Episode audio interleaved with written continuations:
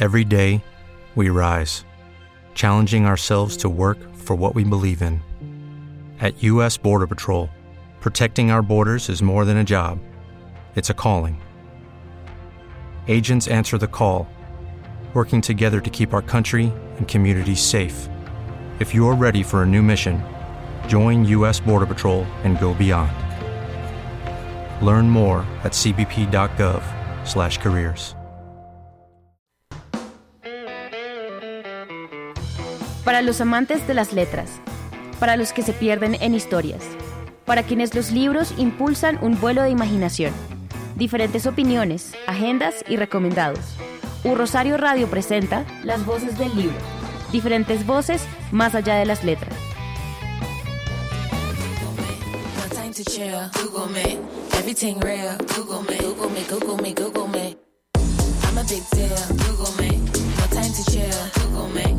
everything real.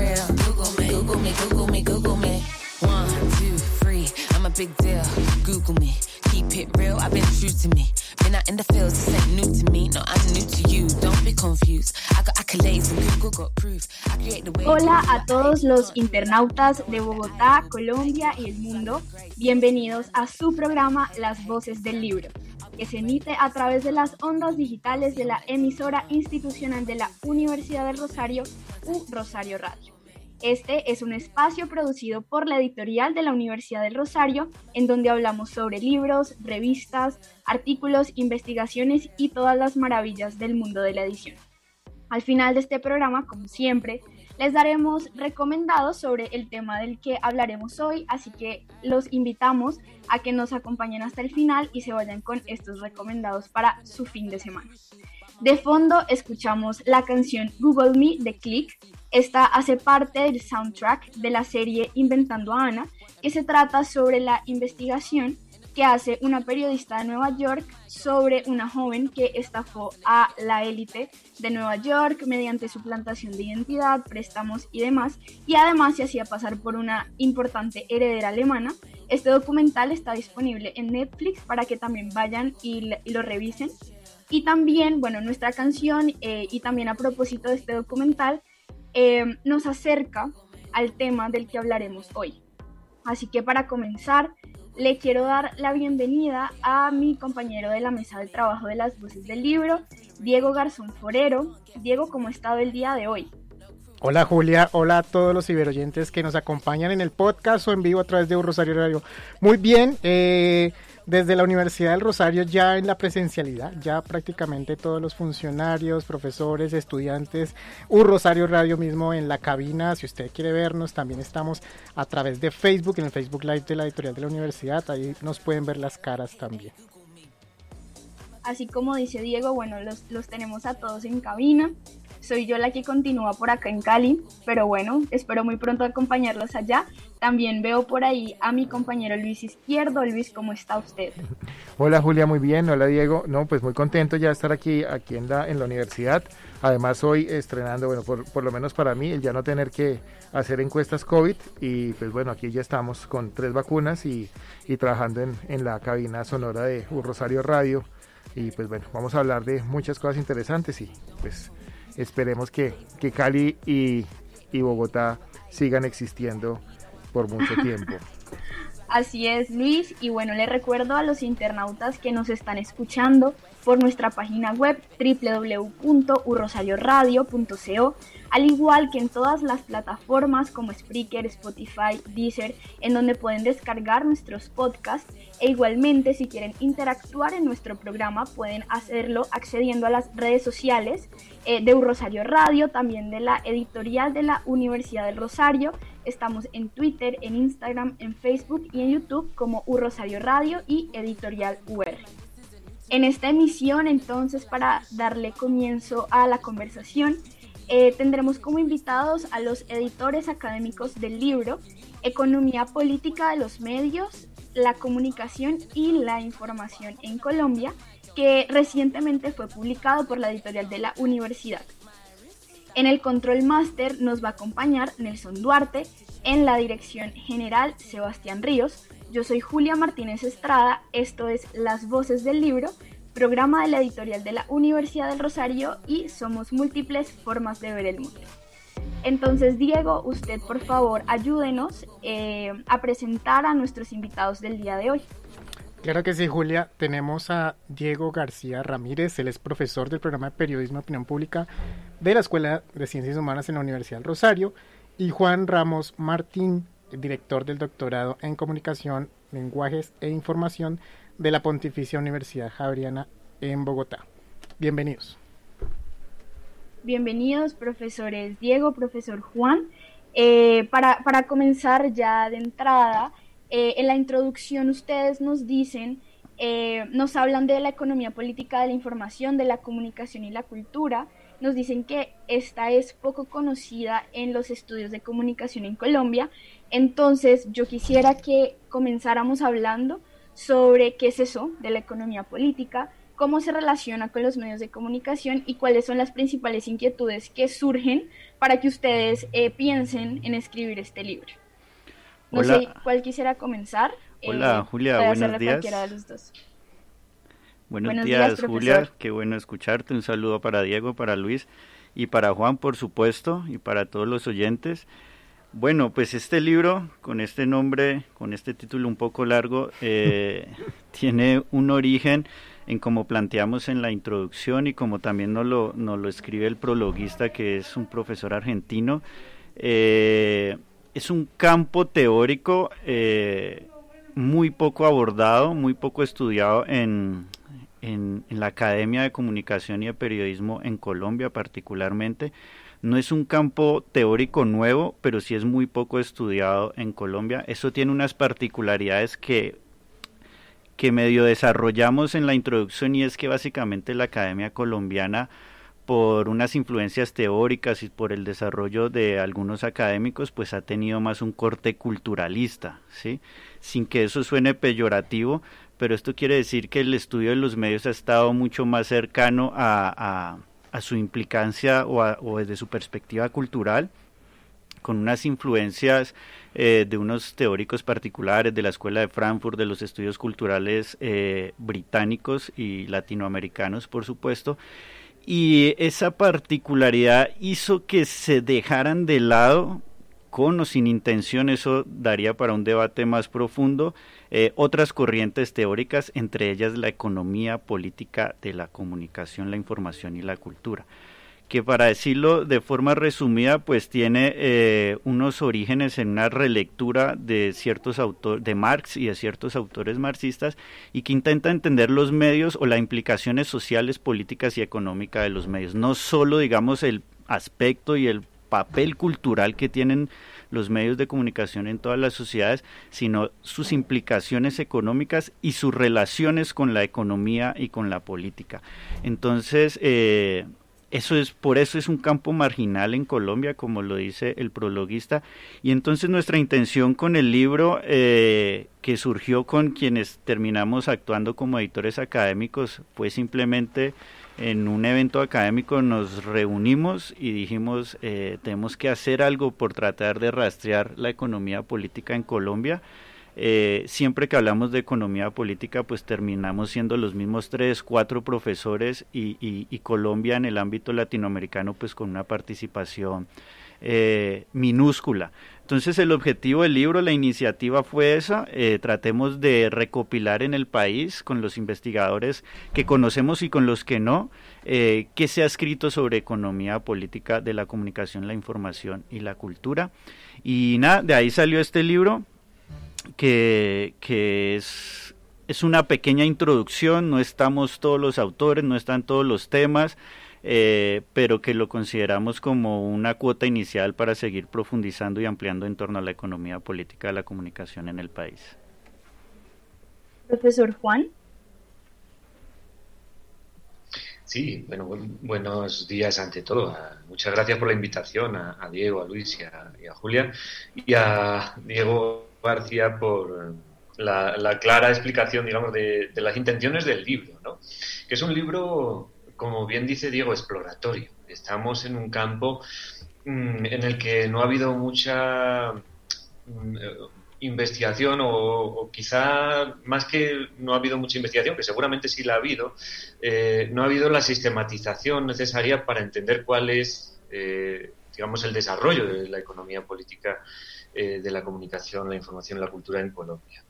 las razones que ha dado Diego son, son muy claras y, estoy totalmente de acuerdo con ellas. Solo puntualizar, digamos, que el acercamiento en este caso es algo que normalmente eh, no, no, se dice, pero que está presente, que es un acercamiento crítico. Es, decir, es una crítica a la economía política o una economía política crítica, eh, en el sentido en que nosotros lo que hacemos es intentar cuestionar las posiciones de poder en términos de estructura de quiénes manejan y quiénes son los dueños de los medios de comunicación, pero no solo ya de los medios clásicos, como estábamos acostumbrados, sino estamos hablando ya de la economía de plataformas y el capitalismo de plataformas, de las OTTs, de eh, las empresas telecomunicacionales eh, también en relación con el desarrollo de políticas públicas que regulan el espectro de los diferentes medios de comunicación. Y aquí, de nuevo, entran también pues, todas las regulaciones, en este caso en Colombia, la, ley de las TIC,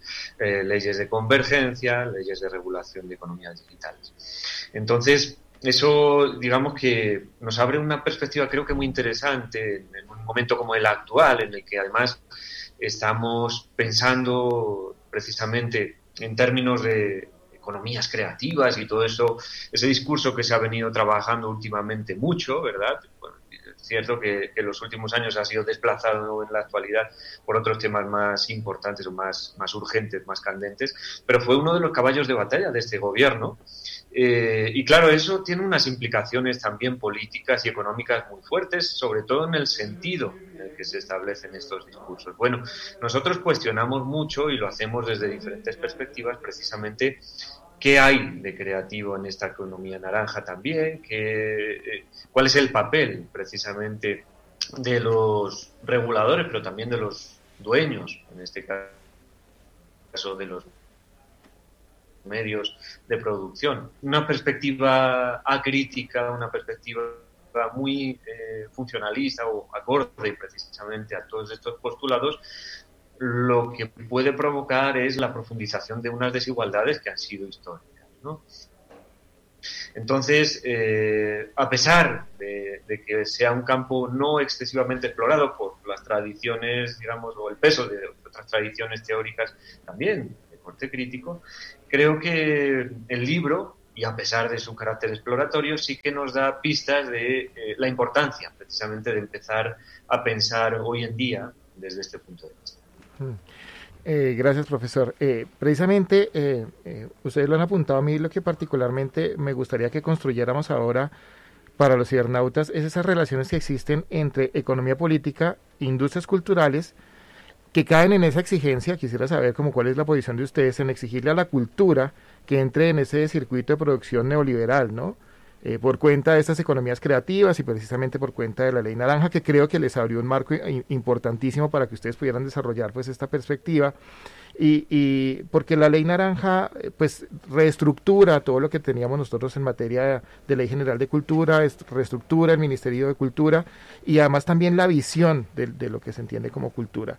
Y entonces allí, en, esa, en esas exigencias neoliberales económicas, pues como usted bien dice, eh, pues hay un, hay, un, hay, hay, un riesgo y ese riesgo es generar brechas aún más amplias en, en, en ese sentido, ¿no? Entonces me gustaría como, en términos críticos, cuál es, ese, cuál es esa relación que los cibernautas pudieran llevarse como claro, esta, que no es fácil, pero esa relación entre economía política, industrias culturales, neoliberalismo, qué es lo que está pasando allí, es decir, esa ley naranja, ¿qué?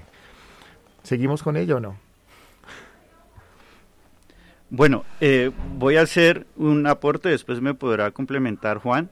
Dentro del libro hay un capítulo de, de Germán Rey, que es un profesor vinculado a la Universidad Javeriana que tiene su capítulo se llama Historias de la economía naranja de lo personal a lo, a lo público.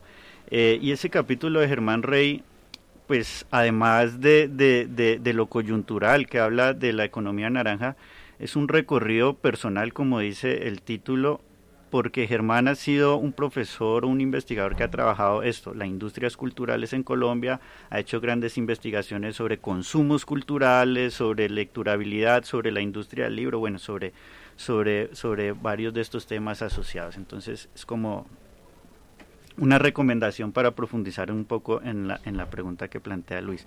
Y en relación a esta idea de economía naranja, de industrias creativas, de industria cultural y de economía política, pues lo primero, lo que se me ocurre decir es que el mismo concepto de industria eh, cultural está muy asociado a la economía política o la economía política está muy asociada a al concepto de industria cultural, que es un concepto de los años 50 más o menos, por desarrollado por algunos teóricos de la Escuela de Frankfurt, eh, que Every day we rise, challenging ourselves to work for what we believe in.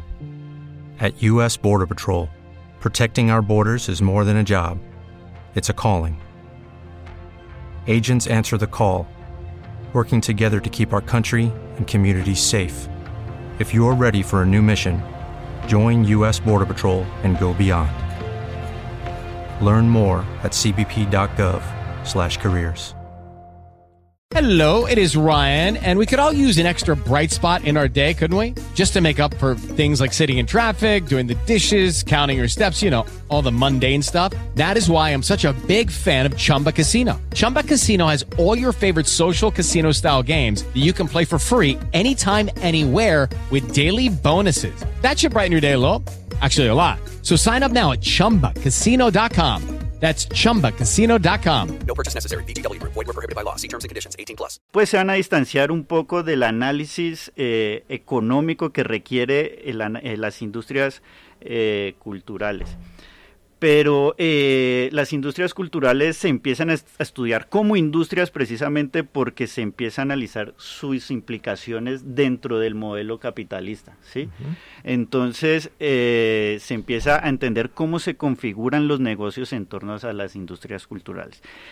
Y en ese trayecto de los años 50 al presente, eh, pues parece que la, la cultura se convierte en un gran negocio, ¿sí?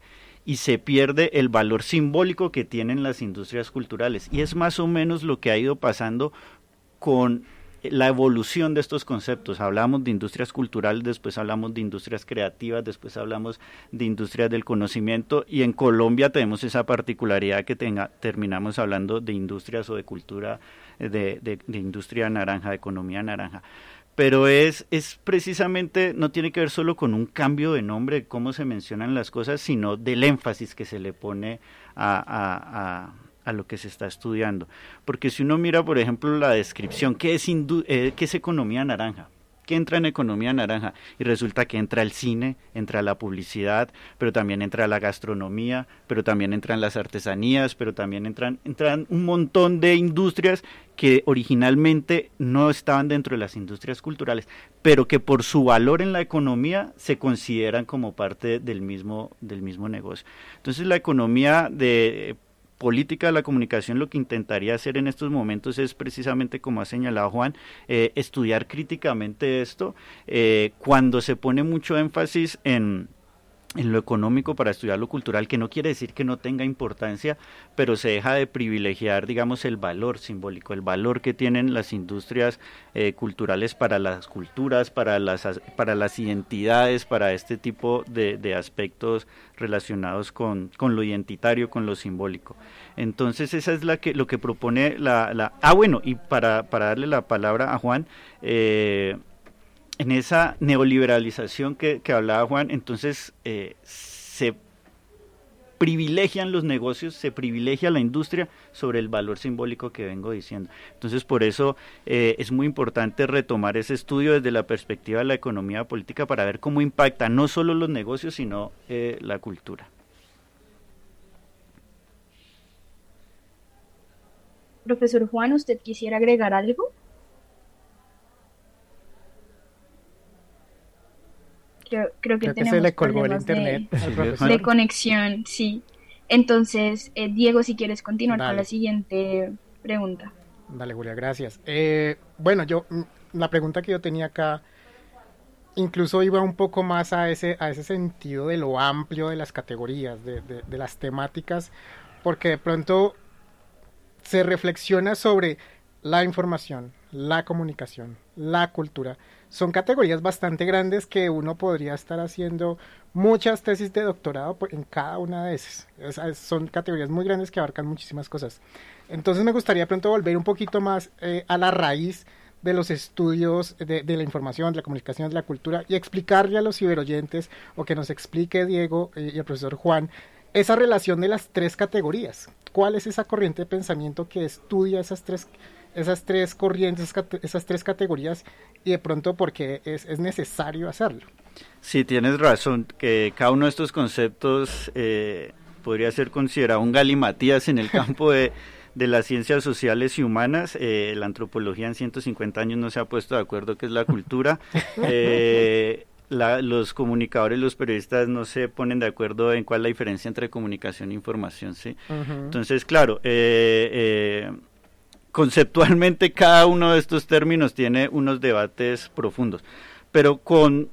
De, y por eso, por eso la economía política los nombra a los tres, sí, por eso hablamos de economía política, de la comunicación, de la cultura y la información, eh, considerando que están relacionados, pero que tienen unas particularidades, sí. Entonces, eh, por industrias culturales, de hecho, cuando apareció el concepto de industrias culturales, recordemos que estudiaban lo que antes incluso eran las artes, que el cine, que la literatura, la música, eh, casi que estudiaban era lo que se conocía como la alta cultura, ¿sí? En, en, los años 50 estoy hablando. Después eso se va ampliando y nos vamos dando cuenta, por supuesto, con los aportes de la antropología y la antropología simbólica, que la cultura es mucho más amplia, ¿sí? Entonces entran las artesanías, entran otro tipo de expresiones culturales y ahí ya se amplía el mismo concepto de industria cultural. Pero se sigue estudiando, digamos, por su aporte a la, economía, porque finalmente todos estos sectores que vamos nombrando, pues van entrando en una lógica, en una lógica capitalista. Eh, entonces, el hecho que los usemos por separado se le reconoce su, su, su particularidad, pero también eh, consideramos que el análisis viene a eso, a cómo participan en los negocios, cuál es la industria, cuáles son las lógicas económicas que hay detrás de cada uno de estos de estos de estos conceptos. Por, por, supuesto, la información no tiene que ver solo con la información periodística, como decía muy bien Juan a, en su primera intervención tiene que ver con, con, el capitalismo asociado a las plataformas, con eh, la industria que hoy gira en torno a los datos personales. Es decir, se va ampliando y se va complejizando. En la medida en que se vaya complejizando no quiere decir que se vaya clarificando, precisamente se va haciendo más difícil, pero más denso el análisis. Entonces, eh, a eso va la economía política. Y una defensa de la economía política de la comunicación eh, es, por ejemplo, que desde mi perspectiva, y puedo estar sesgado por supuesto, me parece que es una teoría muy coherente. ¿sí? Como hoy la economía política o la economía, eh, la economía política crítica puede aportar a estudiar las economías de plataformas, por supuesto, es con sus bases teóricas de los años 60 y 70, ¿sí? Eh, porque básicamente dice la lógica comercial y capitalista como funciona Internet no es muy diferente de la lógica comercial como venían funcionando los medios de comunicación anteriores, por ejemplo. ¿sí?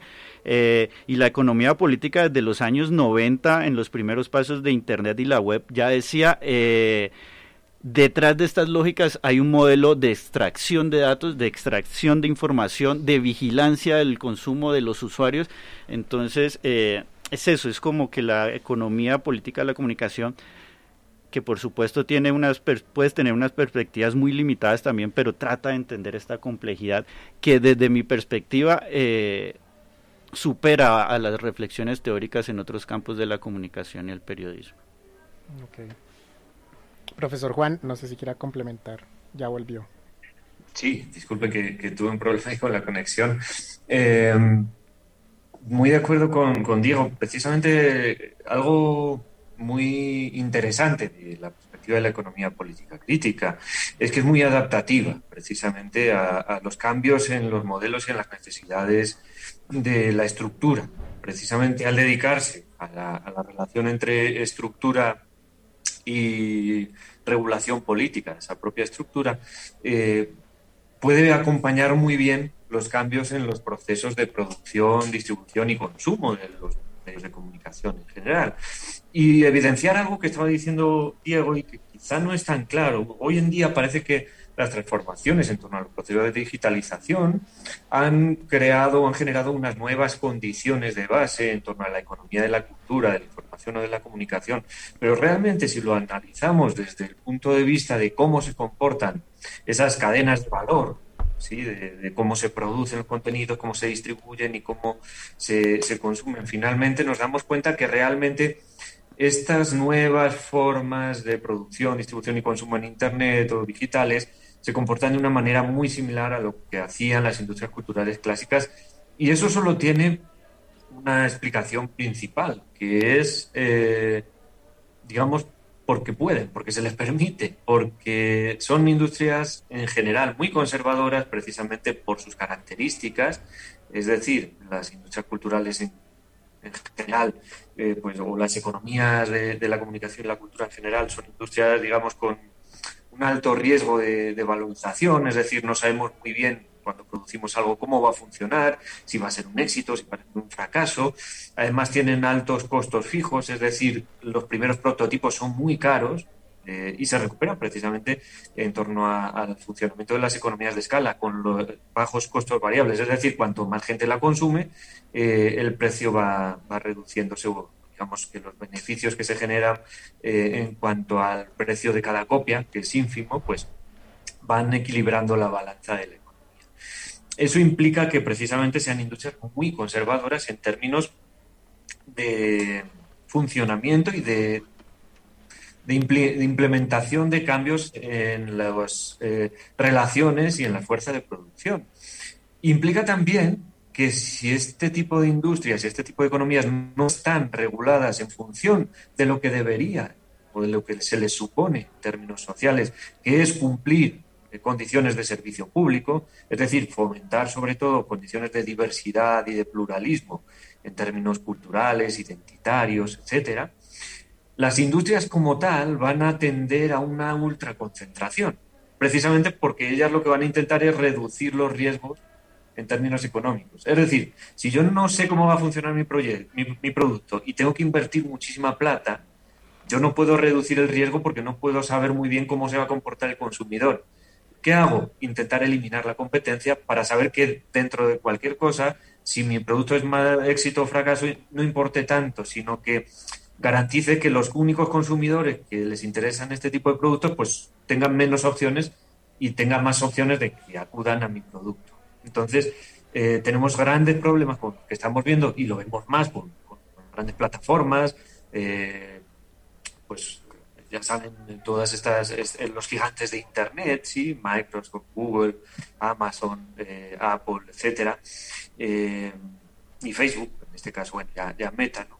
Eh, o lo, que se llaman con los GAFAM, ¿no? O, la contraparte, en este caso, del gigante chino, que son los BAT, pues precisamente eh, están profundizando mucho más esa fórmula ante una falta de regulación eh, que implique precisamente el funcionamiento de Internet en términos de espacio público, de servicio público, que es tal y como se pensó en un inicio. Internet se ha venido regulando desde sus inicios como si fuera el espectro electromagnético y ahora empiezan a salir voces, y en Estados Unidos precisamente fue la primera, del fin de la neutralidad de la red y del Internet de varias velocidades. Son cosas que ya eh, nos están avanzando un poco eh, cuáles son las eh, implementaciones que busca la industria. Y ahí está el papel precisamente de los estados y de los órganos de regulación en términos de cómo garantizar otras condiciones que estén más a favor del consumidor, en este caso del ciudadano, eh, y no solo del consumidor, sino también del circuito de producción local, etcétera.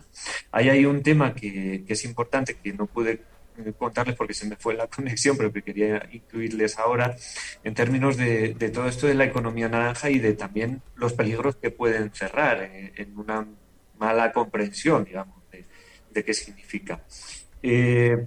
digamos que hay una, si tuviéramos que diferenciar industrias culturales de industrias creativas, hay una característica básica eh, y muy sencilla, y es que ambas, ambos tipos de industrias, cuentan como input a la cultura, es decir, reciben la cultura o, productos culturales como el input que, eh, entra formar parte de los procesos de producción.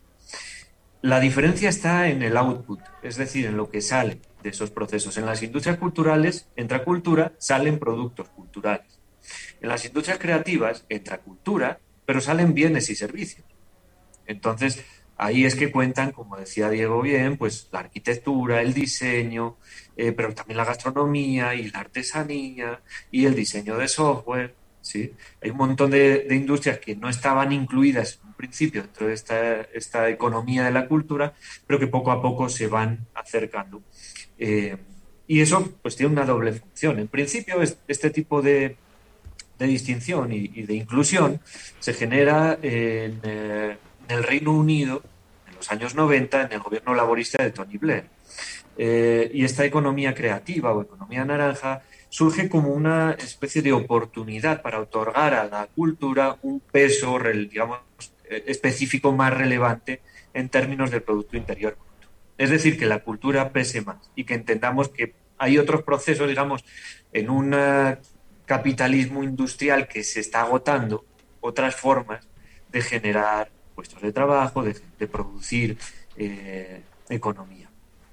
Claro. Yo, yo precisamente iba a preguntar algo al respecto y veo que en el bueno ya, ya ustedes se han acercado a la pregunta que voy a hacer y veo que en el libro también eh, se tocan como algunas críticas frente a críticas no sino más observaciones respecto a las regulaciones en las telecomunicaciones que tenemos en Colombia y yo precisamente quería que profundizáramos en eh, cómo esto repercute en los Okay, round two. Name something that's not boring. laundry? Ooh, a book club. Computer solitaire, huh? Ah, oh, sorry, we were looking for Chumba Casino. That's right. ChumbaCasino.com has over 100 casino style games. Join today and play for free for your chance to redeem some serious prizes. ChumbaCasino.com. No purchase necessary. Full prohibited by law. 18 plus terms and conditions apply. See website for details. Hello, it is Ryan, and I was on a flight the other day playing one of my favorite social spin slot games on ChumbaCasino.com. I looked over the person sitting next to me, and you know what they were doing? They were also playing Chumba Casino. Coincidence? I think not. Everybody's loving having fun with it. Chumba Casino is home to hundreds of casino-style games that you can play for free anytime, anywhere even at 30,000 feet. So sign up now at ChumbaCasino.com to claim your free welcome bonus. That's ChumbaCasino.com and live the Chumba life. No purchase necessary. BGW. Void were prohibited by law. See terms and conditions. 18 plus. Contenidos que se generan en la calidad de los contenidos y en las oportunidades del sector cultural para poder difundirlos. Pues eso precisamente tiene que ver con, con esta comprensión de la economía de la cultura y de la información. Si nosotros pensamos que, la economía creativa naranja pues implica eh, la inclusión de ciertos sectores en el sector cultural, eh, digamos que puede generar beneficios dentro del desarrollo de estos sectores, pero si lo que hacemos es eh, igualar a la baja, es decir, eliminamos, por ejemplo, protección de derechos laborales en términos de, de cotización, de pago de servicios, de pago de periodos vacacionales, etcétera, lo que estamos es pauperizando las condiciones de, producción y de trabajo. Em, y además generando brechas de desigualdad, porque si metemos en el mismo saco a, empresas de telecomunicación con productores de artesanías, obviamente lo que va a ocurrir es que eh, vamos a, generar unas brechas enormes en términos de quién tiene más poder eh, en la estructura o en la producción estructural. Normalmente las economías o las, políticas de regulación de telecomunicaciones han querido cooptar el proceso de regulación de las políticas culturales comunicacionales. Y lo que decía Diego es algo que, que viene además de larga data. Esto surge en una bonita historia muy dramática para las consecuencias, que es la, historia del informe McBride, que es un informe que se presenta ante la Comisión McBride en las Naciones Unidas en el año 80 en Belgrado, precisamente orientado por las necesidades de los países del entonces denominado tercer mundo, básicamente los países del sur global, eh, que eran los países no alineados, los que no estaban ni con el bloque soviético ni el bloque estadounidense capitalista. Y ese informe básicamente pone la, eh, la luz, el foco sobre las desigualdades y, digamos, la importancia de corregir esas desigualdades en torno a los flujos de información. que implicaban regular las telecomunicaciones y implicaban también regular las agencias informativas. Ese informe se engaveta, se, eh, digamos, se olvida por parte de las Naciones Unidas, hay una crisis, Estados Unidos sale de la comisión de la UNESCO, eh, Reino Unido sale, Japón sale, la Unión Soviética se queja también y la solución es cambiar al director general de la UNESCO y eh, traspasar, digamos, las competencias en política comunicacional internacional de la UNESCO, el órgano cultural, a la UIT, la Unión Internacional de Telecomunicaciones, que es el órgano técnico. Entonces, ¿qué quiero decir con esta pequeña historia? Que desde el año 80, cuando hablamos de comunicación en términos de regulación, implica pensar de una manera muy limitada en términos solo de regulación técnica. ¿Qué espectro se va a usar? ¿Cómo vamos a transmitir ciertas cosas? Pero no pensamos desde el punto de vista simbólico, como decía Diego, qué implica comunicar qué implica en términos identitarios y culturales, cómo es importante generar eh, protección en torno a la diversidad de contenidos, por ejemplo. Bueno, todo eso se va dejando de lado y poco a poco las regulaciones nacionales también lo van haciendo. Y con las regulaciones de convergencia que llaman, que básicamente es pensar desde un punto de vista ya de capitalismo de plataforma, eh, estas regulaciones que implican términos de telecomunicaciones y comunicaciones y medios más tradicionales o menos, lo que hacen es, de nuevo, igualar al alta. Es decir, pensamos en términos de industria telecomunicacionales y que el resto de agentes de la economía de la cultura se apliquen, se asocien a ellos. Consecuencia, que las grandes empresas que ya tienen una posición de dominancia en el mercado subsumen al resto de agentes más pequeños, más locales, y provocan precisamente esos procesos de ultraconcentración y una pérdida en el tejido de producción cultural local que es invaluable. Ahí, ahí para complementar unas pocas palabras con la pregunta de Julia y lo que dice Juan, básicamente es que los parámetros técnicos económicos se imponen, se terminan imponiendo sobre los valores culturales y simbólicos, y que eso fue muy sucedió claramente con la ley TIC o la ley 1978 del 2019 en Colombia. Eh, los parámetros técnicos y económicos del sector de las telecomunicaciones se terminaron impusiendo sobre los del sector audiovisual o la mm. producción audiovisual, por ejemplo. ¿Por qué? Porque es más importante cuánto produce para la economía nacional en términos de capital que cuánto valor tiene para la identidad y las tradiciones colombianas, por ejemplo, el sector audiovisual. Entonces, por eso ahí las leyes de convergencia eh, que se promueven, digamos, como una innovación, como una adaptación a los entornos tecnológicos y económicos, finalmente el más sacrificado termina siendo ese, ese lado cultural. Ya, sí, en, ese marco y eh, frente a lo local que, que, también es, apareció por allí, eh, estaba revisando yo en un programa pasado eh, de la, también de la Facultad de Periodismo, aparecía como una como una, como, como una luz al final del túnel, bueno, no sé si llamarlo así, pero sí que los medios de comunicación regionales eh, generaban una suerte de agenciamiento y de resistencia muy importante frente, como respuesta a esos modelos hegemónicos de la comunicación, ¿no? Muchos de ellos callados, ya sea por manos, eh, por fuerzas, por ejemplo, paramilitares, o otros inclusive, eh, pues, pues aniquilados, inclusive porque pues en el, en el mismo acuerdo de paz se, se le estaba dando, pues, radio a, algunas, eh, algunos pobladores, ¿no? Y, me parece interesante que en el último, la última parte del libro, en la cuarta parte, en los estudios empíricos, aparece este tema aquí de los medios de comunicación regionales, aparece como un ejemplo. Entonces me gustaría saber cómo, cuál es la perspectiva de resistencia de agenciamiento que se puede dar desde allí para salvar este, ese, ese valor simbólico de la cultura ¿Y qué podrían hacer en términos de materia de política cultural y de telecomunicaciones y de comunicación, eh, pues para, para, pues para potenciar ese, esas otras voces que, que pareciera que se, se acallaran en, en, virtud de una política neoliberal y capitalista, ¿no? Creo que, que está ahí como, como en el tema. Sí, eh, yo creo que no es el único lugar de defensa, pero es un lugar muy valioso, son las políticas, siguen siendo las políticas y las regulaciones nacionales, que igual eh, hay una tendencia global, o sobre todo por lo menos en el mundo occidental, a la liberalización absoluta, ¿sí? De hecho, las, las leyes, las nuevas políticas de regulación en Colombia es, es quitar cargas impositivas a las empresas, es, es, es como decía Juan, es como consolidarlos como actores hegemónicos dentro de los mercados. Pero yo creo que, eh, por lo menos en el ámbito colombiano, el reto sigue siendo unas políticas no solo que sean convergentes, que garanticen inversión económica, que garanticen estabilidad jurídica, sino que garanticen eh, y promuevan eh, contextos de libertad de expresión, donde circulen, haya más diversidad, más pluralismo y ese tipo de cosas. Entonces, caso colombiano, si, hay, si es un reto en el ámbito de las políticas, vuelvo y digo, no es el único espacio de resistencia, pero es, es uno muy importante.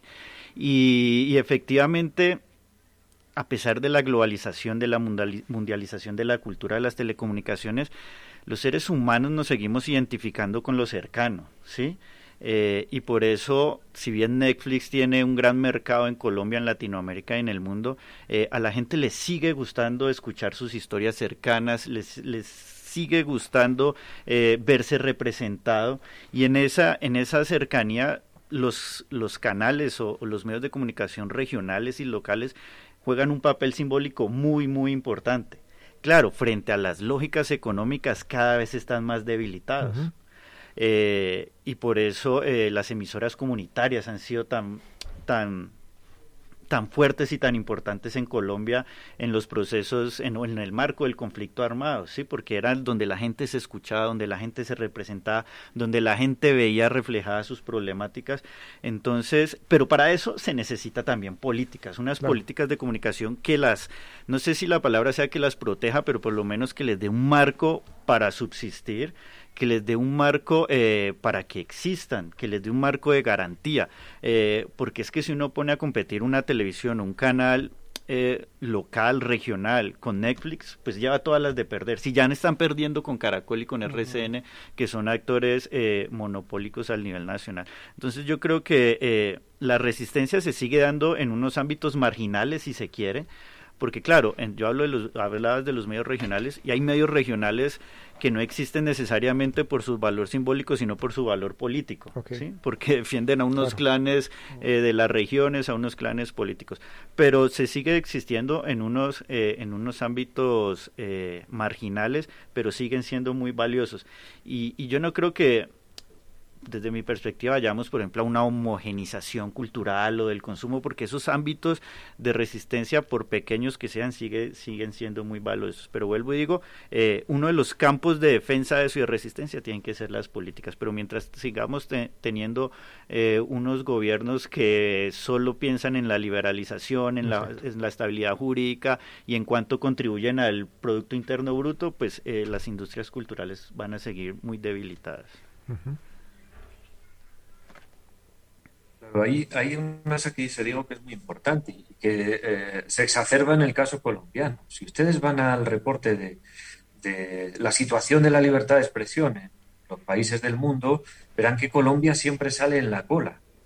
Pero no en la cola de Latinoamérica, también, sino en la cola mundial. Es decir, es uno de los países donde menos garantías a la libertad de expresión existen, en este caso asociada además a los profesionales de la información.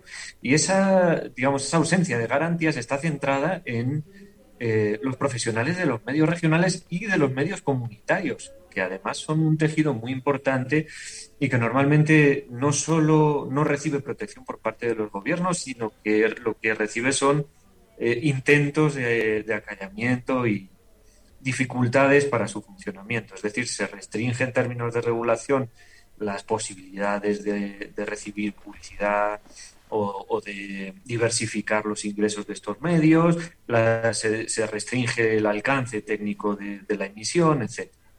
Entonces, eh, si nosotros vamos a este tipo de, detalles, nos damos cuenta que es que en Colombia la garantía de la libertad de expresión no está en los grandes medios nacionales, está precisamente en el tejido regional, que son quienes están precisamente eh, en unas situaciones de riesgo incluso vital por parte de estos profesionales y que están contándonos eh, y que vienen contándonos tantos años lo que ocurre en el conflicto, cuáles son eh, los, los principales, digamos, situaciones que emergen de, una situación tan dramática eh, y que han venido construyendo lo que se le supone al Estado, que es precisamente el espacio público, la posibilidad de que la ciudadanía conozca, qué es lo que está ocurriendo y pueda en este sentido tomar decisiones.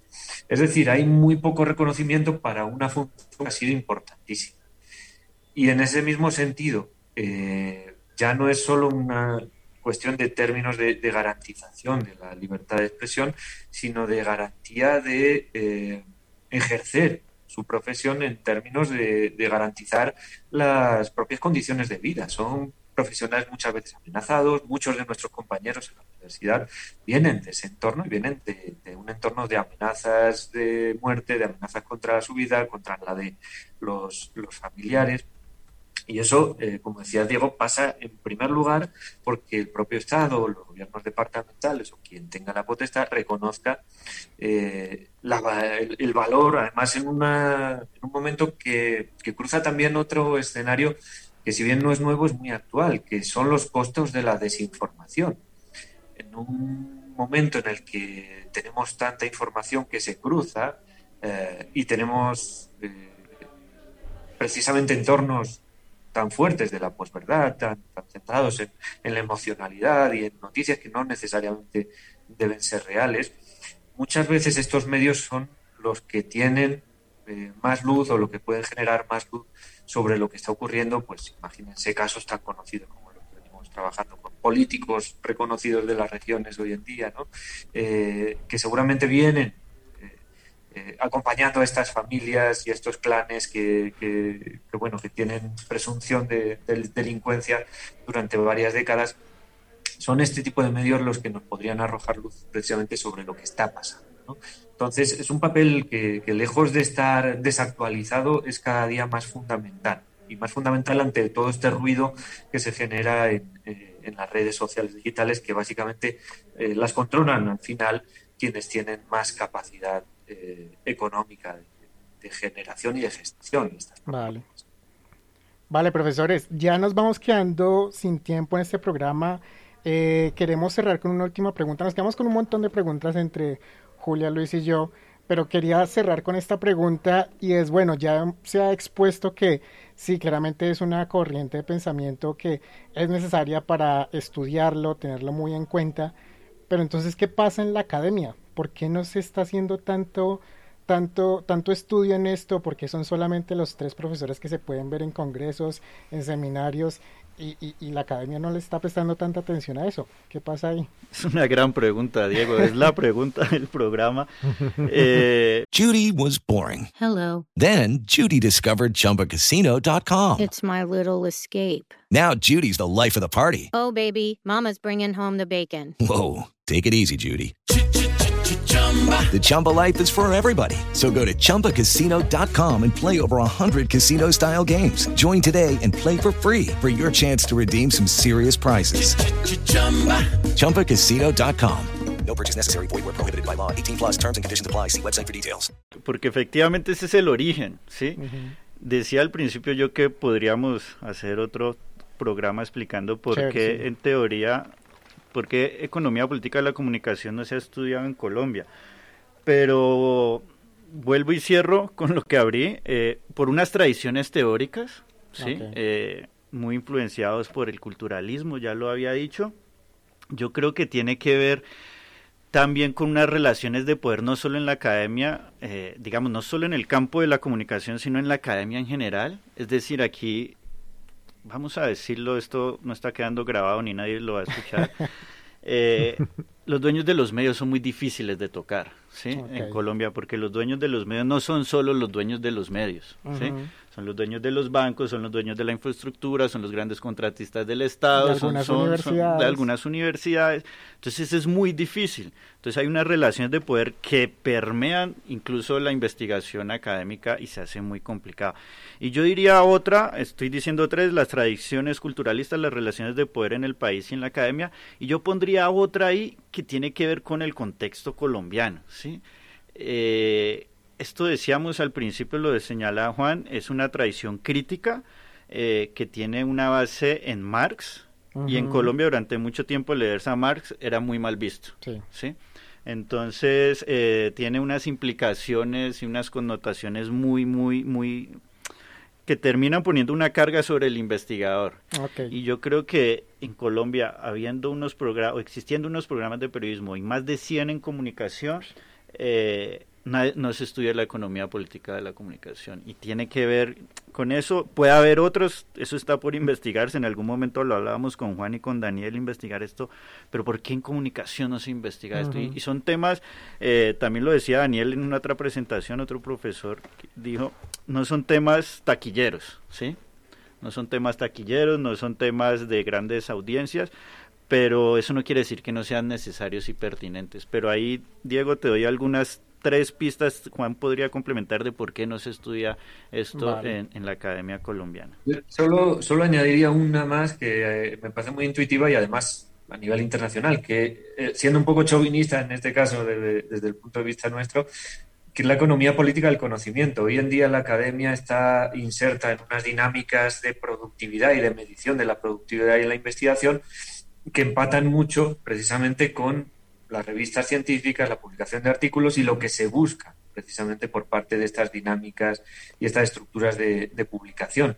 Y la economía política en general y la economía política crítica, especialmente, como decía Diego, no encaja muy bien en estas dinámicas porque no se trata de hacer estudios cuantitativos, digamos, más o menos superficiales, no se trata de producir eh, de una manera muy rápida eh, conocimiento de un valor, digamos, de, dudoso de dudosa implicación. Se trata más de un estudio profundo de las estructuras de poder, de las dinámicas que exigen precisamente otros tiempos que no son los tiempos de la productividad académica. Entonces, eso a muchos de los investigadores y más a los jóvenes investigadores que necesitan precisamente entrar en esta dinámica para poder producir y, y ser competitivos en términos de conseguir pues una estabilidad laboral, los echa un poquito para atrás porque lo que necesitan es otra cosa. Vale. Bueno, profe Juan, profe Diego, les agradecemos mucho por participar en este programa. Aún queda mucha tela por cortar, así que siempre bienvenidos en las voces del libro.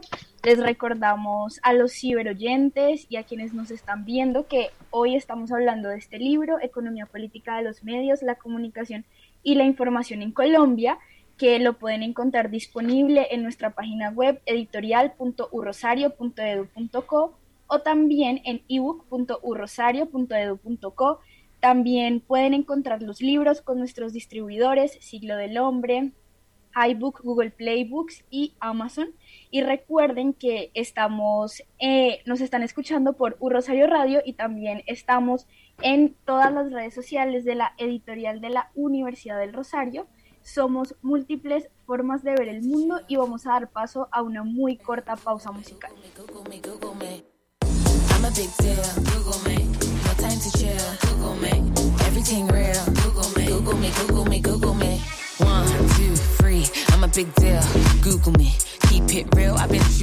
Los autores, los libros y los eventos siempre están en las voces del libro.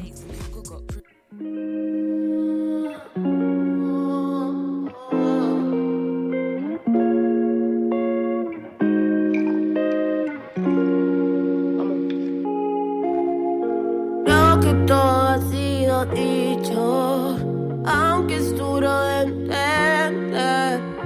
Fue tanto lo que nos dimos que todo nos va a doler.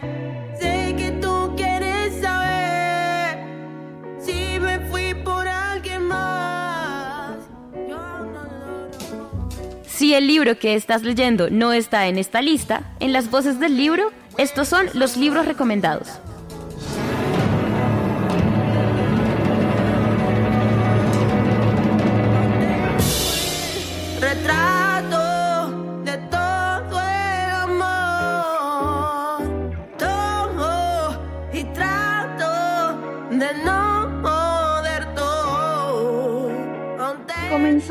Entonces la segunda parte de nuestro programa Las Voces del Libro con una canción de Maviland y Juan Pablo Vega que se llama Retrato. Esto porque Maviland estuvo en la más reciente edición de Colombia al Parque que se realizó el pasado fin de semana en Bogotá y proponía volver a Bogotá como un escenario, la ciudad como un escenario por sí misma, Así que bueno, continuando con nuestro tema del día, en esta sección vamos a hablar de libros que tengan eh, como autores a periodistas. Eh, le doy la bienvenida a nuestra compañera Laura Ballesteros, quien participará en la segunda parte de nuestro programa. Laura, ¿cómo se encuentra el día de hoy? Hola Julia, un saludo a todas las personas que nos acompañan a través de Un Rosario Radio y a través del canal de YouTube de la editorial. Feliz de acompañarlos en una nueva emisión. Muchas gracias Laura y bueno, vamos a comenzar con nuestros recomendados. Quisiera preguntarle a usted qué nos trae el día de hoy. Bueno, mi recomendado es Pueblo, una novela del escritor español José Martínez Ruiz, mejor conocido por el seudónimo Azorín, escritor perteneciente a la generación del 98 y que inició su carrera como escritor, primero como periodista en diferentes medios nacionales y regionales de ese país, una obra publicada en 1930 y que hace parte de lo que grandes teóricos y estudiosos de su obra eh, consideran la tercera parte y la tercera etapa de este escritor eh, y periodista. Es una novela considerada experimental eh, y que es considerada también por escritores como Mario Vargas Llosa como una de las mejores obras de este escritor español. Se conoce también como Pueblo, novela de los que trabajan y sufren y comparte junto con otras novelas y ensayos de este escritor una escritura muy peculiar eh, que se cataloga o entra dentro del género de novelas líricas, una fusión de lo que es la novela y la poesía, y en donde se ven constantemente eh, pequeños elementos autobiográficos, impresiones sobre ciertos lugares, contextos de la época y que llegan a, desarrollarse a partir de la historia y las experiencias culturales y de vida de ese escritor. Ese sería mi recomendado, Pueblo de Azorí. Muchas gracias Laura, un clásico del periodismo y ahora le doy paso al Luis Izquierdo para, nos, para que nos cuente su recomendado.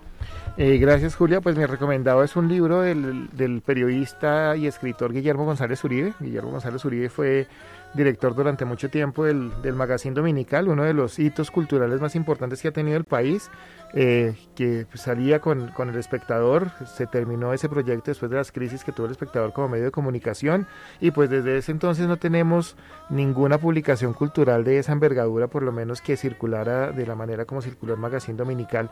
Después fue el creador y director de la revista Número, eh, que también es uno de los grandes hitos en, en materia de, de, revistas culturales. Tampoco tenemos hoy en día una revista cultural, tal vez nos quedamos con el malpensante, un poco para seguir con ese mismo pensamiento de todo lo que hemos ido perdiendo en materia de cultura, ¿no? Entonces nos quedamos más bien con Carol G y con los chismes de la negra candela y eso es lo que, lo que está manejando y manipulando como la cultura de nuestro país últimamente. Pero su libro de este periodista Guillermo González Uribe es eh, Los niños de la guerra, tiene dos versiones una de hace 15 años. Él hace una recopilación con entrevistas con los niños que participaron en la guerra, hombres, niñas y niños eh, que estuvieron en grupos paramilitares con la guerrilla o vinculados en algún momento en este proceso de, guerra que hemos mantenido en Colombia. Y 15 años después eh, vuelve a encontrarse con los que aún quedan, con los que aún sobreviven para mirar qué fue lo que pasó con, con su vida. Así que es un material de crónica periodista muy bien escrito, muy bien desarrollado por este eh, por Guillermo González Uribe, que entre otras pues también ha participado activamente dentro de la gestión cultural en Colombia, ya sea con su trabajo cultural como periodístico, y también tiene una novela de cuyo nombre no me acuerdo en este momento, pero también lo, lo ha llevado al campo de la ficción. Eh, así que está súper recomendado y, y, nada, ese era el día de hoy mm, el recomendado. Los niños de la Buenísimo, buenísimo ese recomendado Luis, muchas gracias. Y bueno, Diego, ¿usted qué nos trae? ¿Qué, otro recomendado tiene? eh, de libros con autores periodistas. Bueno, algo a mí, algo, un, un libro eh, que me marcó mucho desde mi formación de pregrado es este libro, eh, porque a mí se me hacía muy extraño que nos lo pusieran a leer estudiando antropología. Eh, cuando lo leí me gustó un montón, pero ya después cuando me explicaron por qué era necesario leer la antropología, pues le hallé toda la razón. Um, estoy hablando de A Sangre Fría, de Truman Capote. Eh, esto, esto es publicado por allá a mediados de los años 60, en el 66, pero trata uh, sobre un crimen real que se dio en Estados Unidos en los años 50. Uh, ¿Y por qué era importante para nosotros antropólogos en formación leer sobre Truman Capote o a Sangre Fría específicamente? Porque él también es muy famoso por Desayuno en Tiffany's, es otro de esos libros eh, clásicos de Truman Capote, Pero este a sangre fría es por la forma en que él escribió el libro.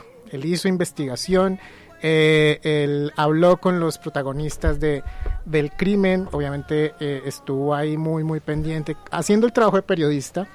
Y, y la forma en que escribió esta novela entre ficción y realidad era bastante interesante y es un, es un primer paso para un, para un antropólogo de información eh, poder leer este tipo de, de, de, narraciones, este tipo de, de, mostrar realidades. Entonces creo que me marcó mucho, me gustaría que mucha gente los, lo lea, lo siga leyendo.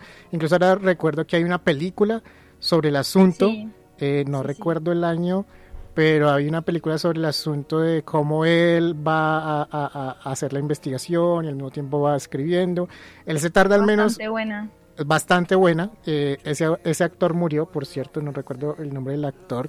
Él ganó el Oscar por esa película y, funcionaba muy, muy bien. Seymour Hoffman, eh, ¿cómo es? Bueno, se me Bueno, mm. eh, ya lo podrán googlear una vez se termine este programa de radio. Gracias, Julio. Claro que sí, Diego, muchas gracias. Muchas gracias por sus recomendados. Como queda poco tiempo, yo solamente nombraré el mío, que se llama Noches de Humo de Olga Bear. Este fue publicado en 1988 y de hecho fue una, uno de los libros que llevó a que Olga Bear, la gran periodista vallecaucana, eh, tuviera que exiliarse en México. También muy recomendado para que lo busquen. Y bueno, les recuerdo en nuestras redes sociales para finalizar este programa. Estamos en Twitter como editorial UR y en Instagram como arroba Rosario Radio. También en Facebook eh, estamos como editorial de la Universidad del Rosario. Recuerden buscar nuestros libros, nuestras novedades en la página web editorial.urrosario.edu.co o en ebook.urrosario.edu.co. También pueden acceder a todos nuestros libros con los distribuidores Siglo del Hombre, iBook, Google Play y iBooks. Le quiero agradecer a los panelistas del día de hoy, a Diego Garzón, a Luis Izquierdo, a nuestros invitados Diego García, Juan Ramos y Laura Ballesteros, a la producción de este programa Diego Garzón, Laura Ballesteros y Juan Carlos Ruiz. No olviden que en el Control Master estuvimos con Nelson Duarte, en la dirección eh, de Un Rosario Radio, Sebastián Ríos y también una mención muy especial a la dirección de la editorial de la Universidad del Rosario. Somos múltiples formas de ver el mundo. Hasta una próxima ocasión.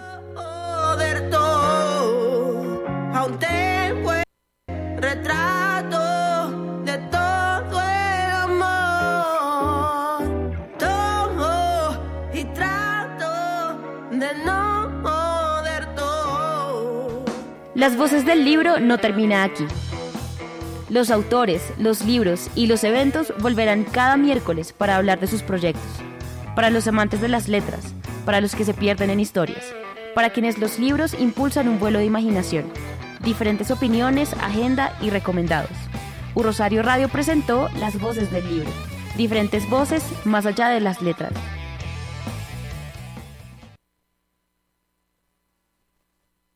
With the Lucky Land slots, you can get lucky just about anywhere. This is your captain speaking. Uh, we've got clear runway and the weather's fine, but we're just going to circle up here a while and uh, get lucky. No, no, nothing like that. It's just these cash prizes add up quick. So I suggest you sit back, keep your tray table upright, and start getting lucky. Play for free at LuckyLandSlots.com. Are you feeling lucky? No purchase necessary. Void where prohibited by law. 18 plus terms and conditions apply. See website for details.